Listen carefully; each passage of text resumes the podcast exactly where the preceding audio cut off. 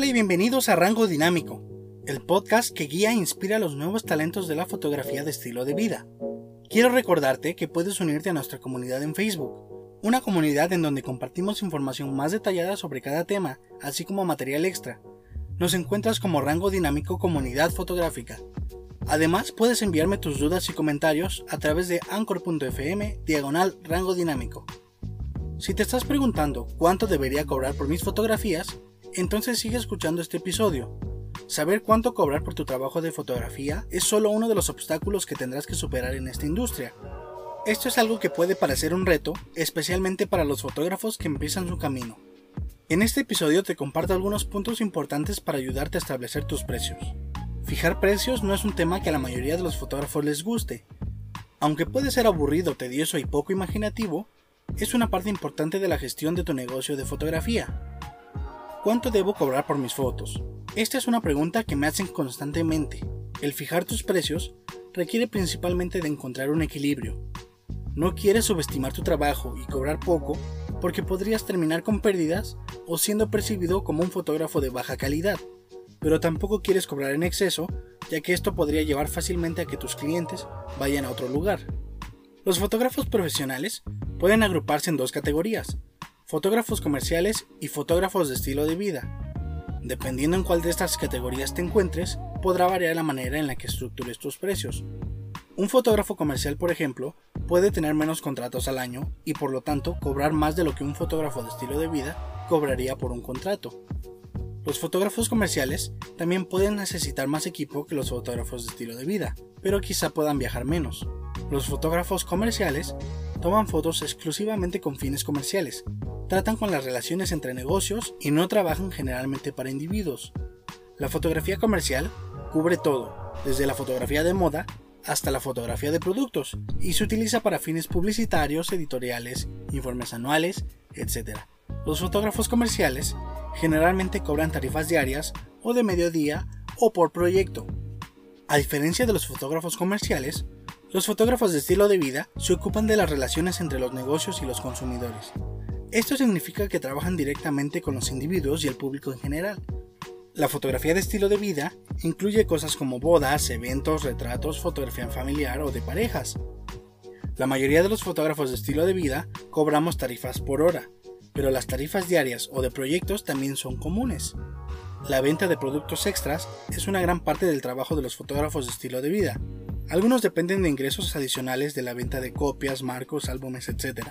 Debido a la naturaleza de la fotografía, cada fotógrafo tendrá sus propias necesidades, como equipo, espacio de trabajo, estudio, oficina, gastos de viaje, etc. Y los costos asociados con esas necesidades variarán. Esto es parte de la razón por la que a tantas personas les resulta difícil fijar el precio de su trabajo. No hay una respuesta fácil y directa, requiere un enfoque personalizado para cada fotógrafo. Independientemente si eres fotógrafo comercial o de estilo de vida, tu objetivo como propietario de un negocio debe ser el mismo, obtener ganancias. Esto puede parecer obvio, pero aquí es donde muchos fotógrafos se quedan cortos. Con demasiada frecuencia, piensan que lo único que necesitan es habilidad o talento, pero en realidad el buen sentido de negocio es igual de importante, si no es que más. No es necesario ser economista o matemático para fijar tus precios. Al principio solo enfócate en cubrir tus costos y conforme tu negocio crezca podrás ajustar tus tarifas. Con esta guía de precios fotográficos aprenderás la forma más rápida de desglosar tus tarifas. Algunos fotógrafos escogen sus precios arbitrariamente. Simplemente sienten que deben cobrar una cierta cantidad y escogen ese número. Sin embargo, esta no es la mejor manera de comenzar una carrera como fotógrafo, ya que no se puede estar seguro de que tus precios sean realistas, rentables o apropiados. Además, cuando eliges arbitrariamente tus tarifas, seguramente acabarás con precios inconsistentes que estarán por todas partes sin lógica o razón. Entonces, ¿cómo fijar tus precios? Hay cinco factores principales que deben influir en tu precio y son los siguientes. La calidad de tu trabajo y tu producto terminado. Tu valor percibido en el mercado y el valor percibido de tus productos. ¿Qué tan preparado te encuentras como fotógrafo? ¿Cuánto es lo que cobran tus competidores? Y el costo de tus bienes. Sumado a esto, para calcular tu precio necesitas considerar cuánto te gustaría hacer por año y luego tener en cuenta cuánto trabajo estás dispuesto o eres capaz de hacer en ese año. La fórmula básica que te comparto a continuación proporciona una guía adicional para calcular tu precio. Esta fórmula es costos de operación, incluidos los servicios externos, más ganancias deseadas, más impuestos. Esto será igual a tus ingresos totales necesarios. Ahora vamos a ir revisando cada uno de estos elementos para dejar todo más claro. Los costos de operación son todos aquellos gastos que están relacionados con el funcionamiento de un negocio.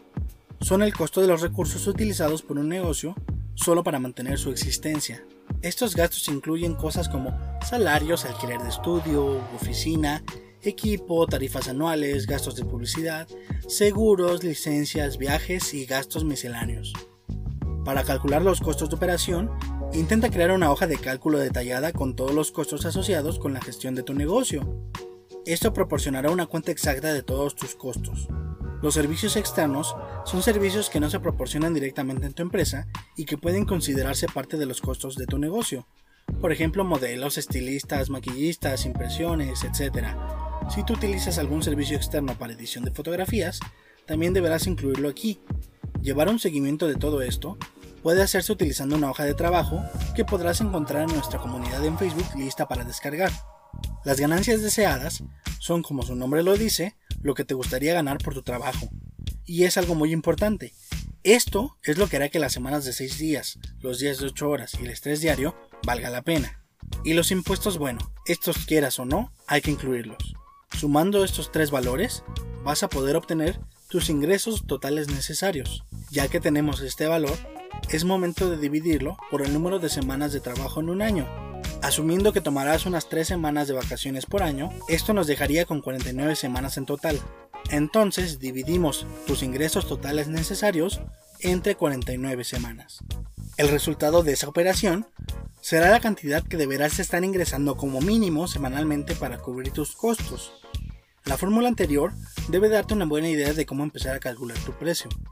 Pero si todavía no estás seguro, también vale la pena considerar lo que cobran tus competidores, ya que esto debería darte una idea de si estás cobrando más o menos. Pero siempre ten en cuenta que sus costos de operación pueden ser diferentes a los tuyos. Tu nivel de experiencia es algo que también hay que pensar. Si eres un fotógrafo experimentado, puedes cobrar precios más altos que alguien que acaba de empezar, es probable que tengas más equipo, tal vez un estudio propio, un asistente, por no mencionar un mayor conocimiento. Todo lo que los clientes generalmente estarán dispuestos a pagar. Una vez que hayas determinado cuánto debes cobrar, debes pensar en cómo lo presentarás al cliente. El método más común entre los fotógrafos profesionales es cobrar una tarifa por hora, pero hay otras opciones.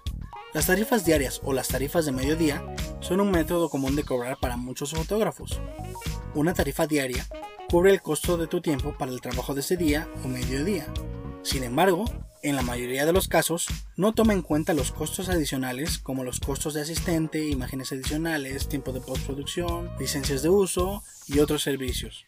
Las tarifas por contrato están adecuadas para proyectos más grandes. La cotización por contrato o por trabajo tiene en cuenta cuántas horas o cuántos días tomará completar ese trabajo e incluye cualquier costo adicional que pueda incurrir. Esto te permite presentar un precio fijo para la tarea en general. Las tarifas por hora. Este método es más común entre los fotógrafos de estilo de vida.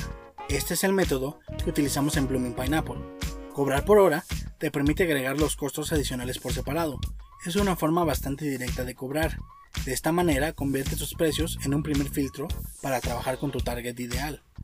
Cobrar por hora permite a tus clientes fácilmente entender exactamente lo que cobras y a menudo sienten que es una manera más transparente de hacer negocios.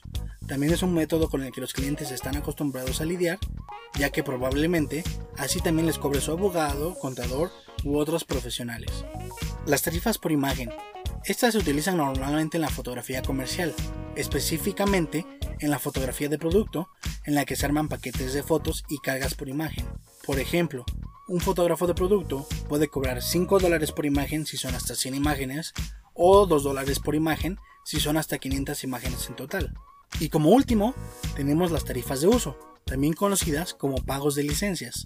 Estas son lo que un cliente paga por usar una imagen y se basan en la cantidad de uso o exposición que una imagen va a obtener y en cuánto tiempo se van a utilizar las imágenes.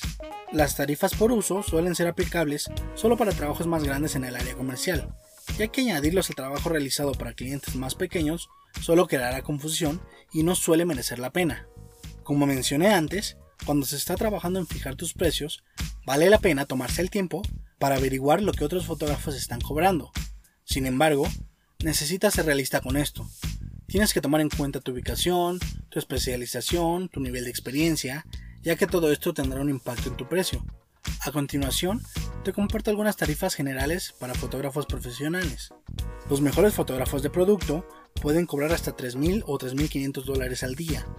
Los precios para los fotógrafos de productos de gama alta, como Jonathan Knowles o Peter Lipman, son por lo general incluso más altos que esto y tendrán cargos de uso adicionales aplicados. Los fotógrafos de bodas de alta calidad pueden cobrar hasta 2.500 dólares por día, incluso los fotógrafos de bodas galardonados cobrando hasta 10.000 dólares por día. Los fotógrafos de retrato pueden cobrar hasta 2.000 dólares por día y los mejores fotógrafos de retratos, como aquellos fotógrafos de celebridades, pueden obtener tasas aún más altas, de hasta 8.000 dólares al día.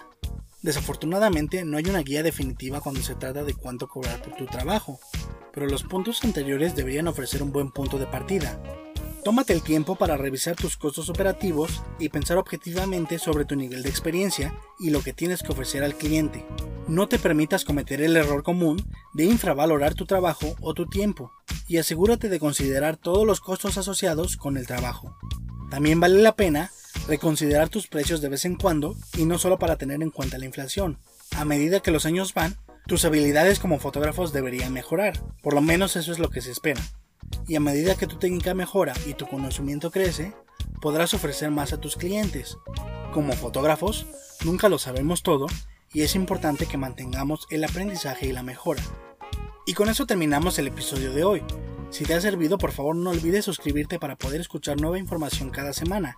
No olvides compartirlo con tus amigos que también están iniciando a crear su empresa de fotografía. Envíame tus dudas y comentarios a través de anchor.fm diagonal rango dinámico. Recuerda que puedes unirte a nuestra comunidad en Facebook y acceder a material extra. Nos encuentras como Rango Dinámico Comunidad Fotográfica. Gracias por escucharme. Mi nombre es Iván Castelán y los espero la siguiente semana.